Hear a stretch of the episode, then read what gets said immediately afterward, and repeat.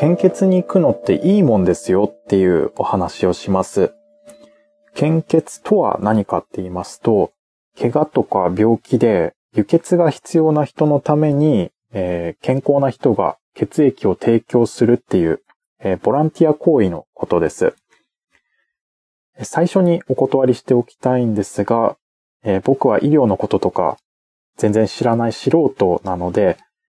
えっ、ー、と、まあ、一般人が献血に行ってみた感想っていうことでお聞きください。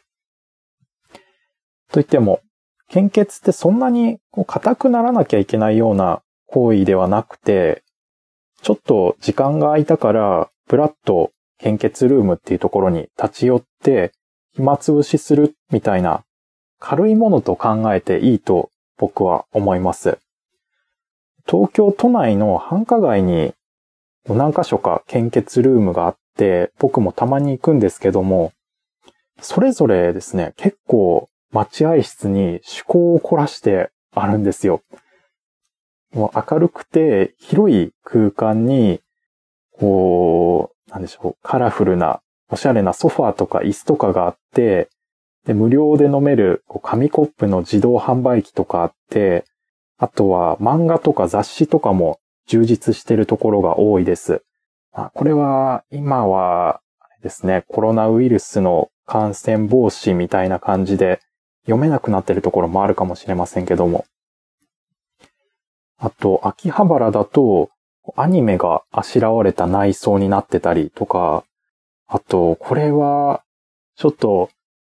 本当かわかんないですけど、新宿の献血ルームで、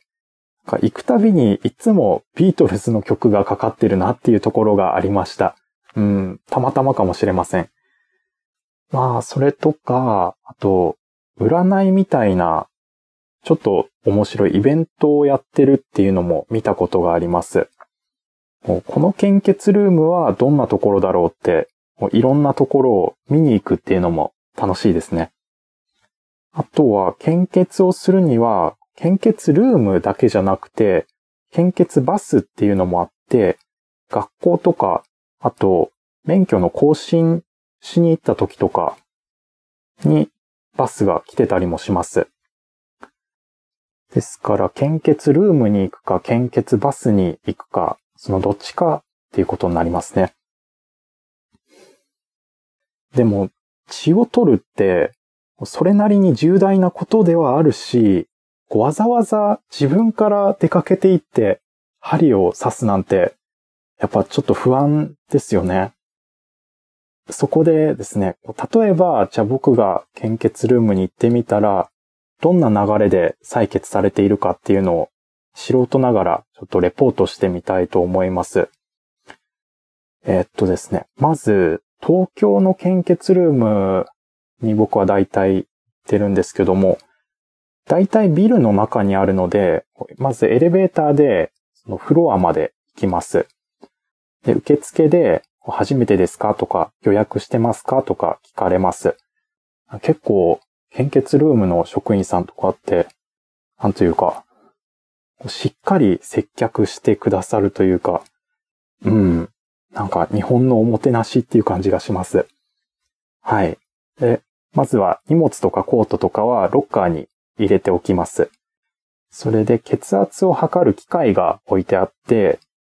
で、トンネルみたいなところに腕を入れて、ボタンを押すとぐーっと締め付けられていって、で、血圧が書かれたレシートみたいなのが出てきます。で、僕はいつもちょっと緊張してるのか、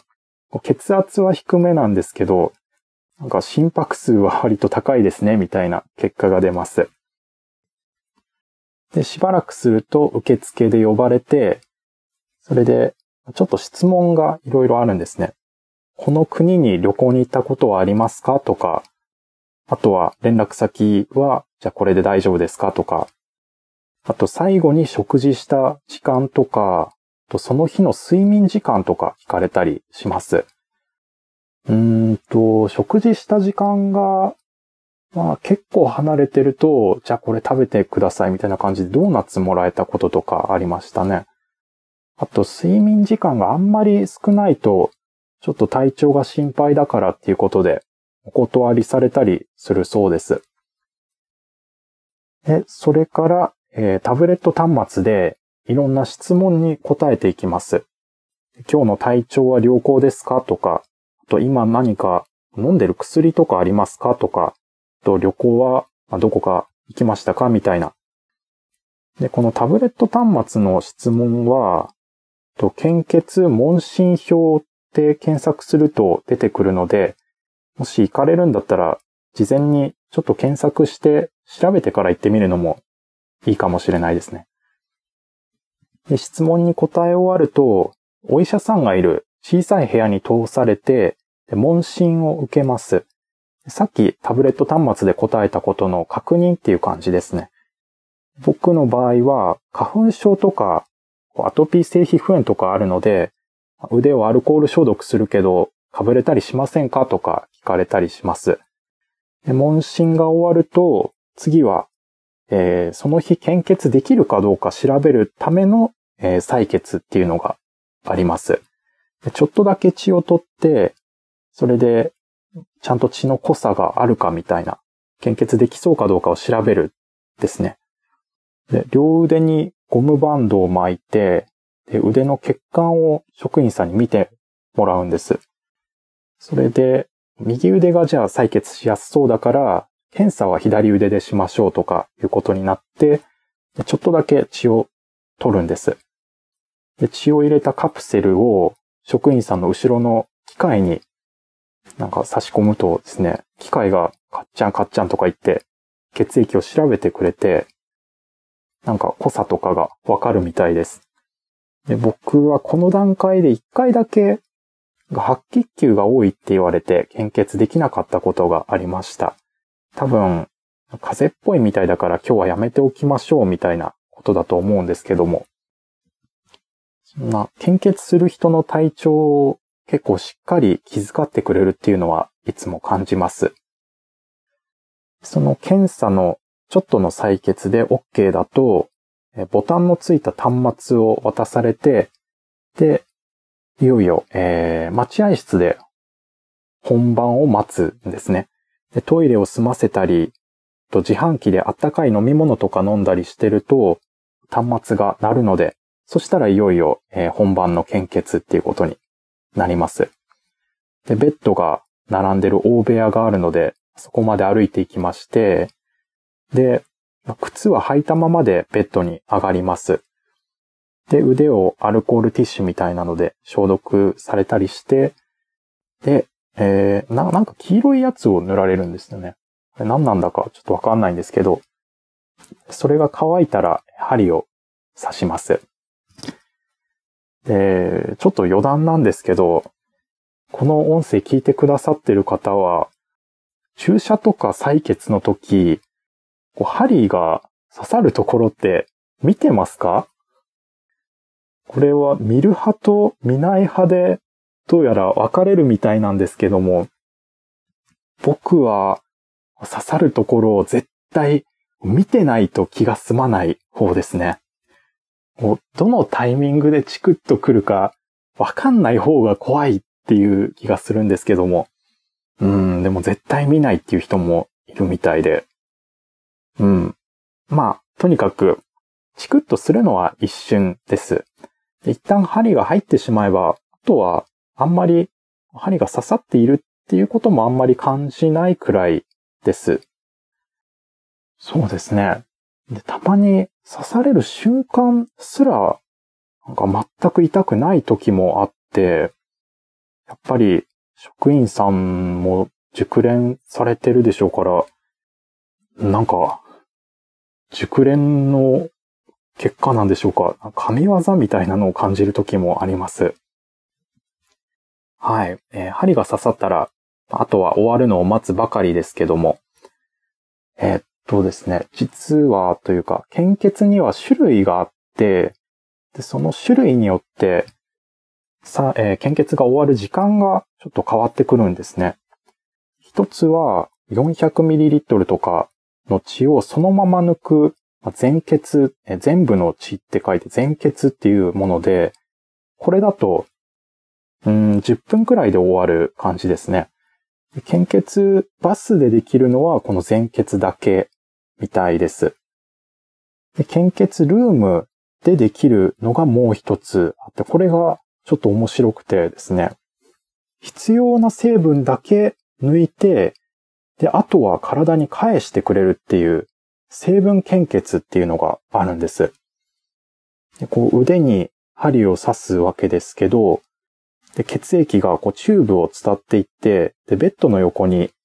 なんか機械があって、そこでなんかが回転してるんですよ。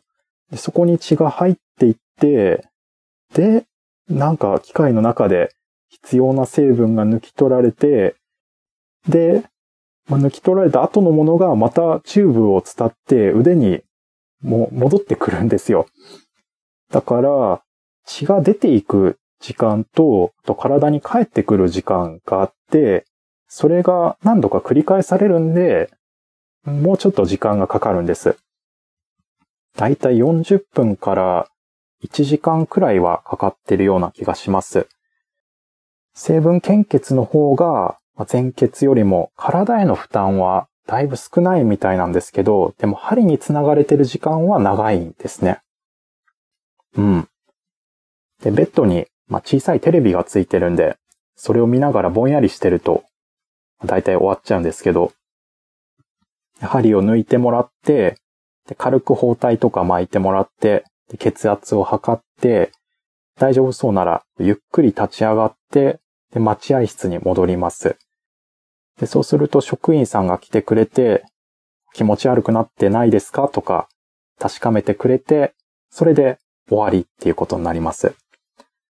こう20分くらい待合室で休憩して、で、水分補給とかしてくださいって言われます。献血ルームによってはカップアイスとか、あとお菓子の自販機があって、そこで使えるメダルを1枚くれたりとかします。そんな感じですね。以上が僕が、えー、これまで体験したことがある献血ルームでの流れです。献血バスでも基本的には流れは同じような感じだと思います。受付に行ったら、まあ、タブレット端末で質問に答えて、で、お医者さんの問診を受けて、で、ちょっとだけ血を取って検査して、で、本番になるみたいな感じですね。で、もうちょっと補足したいんですけど、成分献血と、あと、血をそのまま400ミリとか抜く全血とで違うところがもう一個あって、それは献血に来られる頻度がちょっと違うんですね。献血って、まあ、暇だからといって毎日とか行っていいっていうものではなくて、1年間のうちどれくらいの量の血を採血していいかって決まってるみたいなんです。あんまり詳しい基準僕はわからないですけど、だいたい成分献血だと、えー、最低2週間開けないといけなくて、で、400ml とかそのまま抜いた場合は、2ヶ月くらい ?3 ヶ月だったりするのかな？男女でもちょっと違ったりするみたいなんですけど、うん、とにかくある程度期間を空けないといけないみたいです。それでですね、なんでこんな頻度が問題になり得るのかっていうと、献血って、こう行った回数に応じて記念品がもらえたりするんですよ。で、10回行くと結構いい感じのグラスがもらえるんです。多分お酒を飲む用のものだと思うんですけど、僕ももらったんですけど、うちではあまりお酒飲まないので、仏壇にお水をあげるのに使われてます。あと、30回とか50回に到達した時も、それと、えー、色違いのグラスがもらえます。で、僕は、ある時、献血ルームで採血終わって休憩してる時にちょっと、まあ、聞こえてきちゃったんですけど、まあ、同じく献血に来た人と、あの、職員さんが話してるのがちょっと聞こえちゃって、その献血に来た人っていうのが、なんか献血回数300回を超えてるとかで、あ、なんとかさんすごいですね。もう300超えてたんですね。みたいな話をしてて、いや、すごいなって多分、そうですね、20年か30年くらいの結構なペースで行ってないとそんな回数にならないと思うんですけど、いやーちょっとびっくりしましたね。うん、僕も対抗していきたいなと思いました。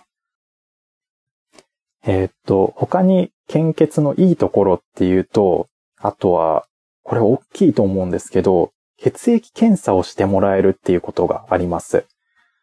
献血をした後で何日かすると、のハガキを郵送してくれたり、あと、多分ホームページ上でも確認できたと思うんですけど、血液の成分の数値を教えてもらえるんです。ですから、まあ、例えば、糖尿病にちょっとなりかけちゃってるとかいうこととかも早めに分かったりするんじゃないかと思います。ですから、定期的に献血に行くことが自分の健康状態の管理にも役に立つんです。こう、まさに情けは人のためならずと言いますか、ちょっと言葉が適切じゃないかもしれないですけど、まあ、献血ってボランティア行為だけど、でも自分のためになるところも大いにあると思います。はい。でもやっぱり、まあ、ボランティアですから一番のいいところは、やっぱ自分の気分がいいっていうことですね。仕事でも何でもそうですけど、本来誰かの役に立つっていうのは、専門の知識が必要だったり、あと熟練が大事だったりとかして、結構ハードルが高いものだと思うんです。それが献血だったら、まあ、針は刺されますけども、まあ自分の体を運んでいって、ベッドに寝っ転がってるだけで、それで大きく誰かの役に立てるわけです。で僕の主観ですけど、これって精神衛生上とてもいいことだなと感じています。僕は昔から、まあ、引きこもりがちなので、こんな風に、あの、繁華街とかに出かける用事があって、で、気軽に誰かの役に立つ気分を味わえるっていうのは、うん、僕にとっては、本当に、えー、ありがたいことです。はい。えー、献血の勧めみたいな話はこれで終わりなんですけども、えー、じゃあ最後に僕は LINE で日本赤十字を友達登録してまして、それで献血関連のニュースみたいなのがたまに送られてきたりするんですけど、その最近送られてきたメッセージによると、まあ、最近は、やっぱり新型コロナウイルスが蔓延してる影響で、必要な血液量は増えてるのに、でも献血に行く人は減ってしまってるっていうことみたいなんです。で、もともと、な、なぜかよくわかんないですけど、冬になると、献血に行く人の人数って結構ガクッと減ってしまうらしいんです。それが今年はちょっと、うーん、いろいろ危ないくらい減ってしまってるそうで、なんか赤十字から来るメッセージの頻度もちょっとかつてないペースで来てるというか、なんか本当にまずいのかな、まずいんだなっていう感じが伝わってきている気がします。うん。新型コロナウイルスの影響で、不要不急の外出は控えた方がいいみたいに言われていますけども、うん。でも、献血は不要不急の外出には当たりませんって、はっきり赤十字のホームページにも書いてありますので、まあ、気分転換も兼ねて気軽に献血ルームなり、献血バスなり、ちょっと行ってみるっていうのはいかがでしょうかはい。えー、いろいろ喋りましたけど、最初にお断りしました通り、僕は素人ですので、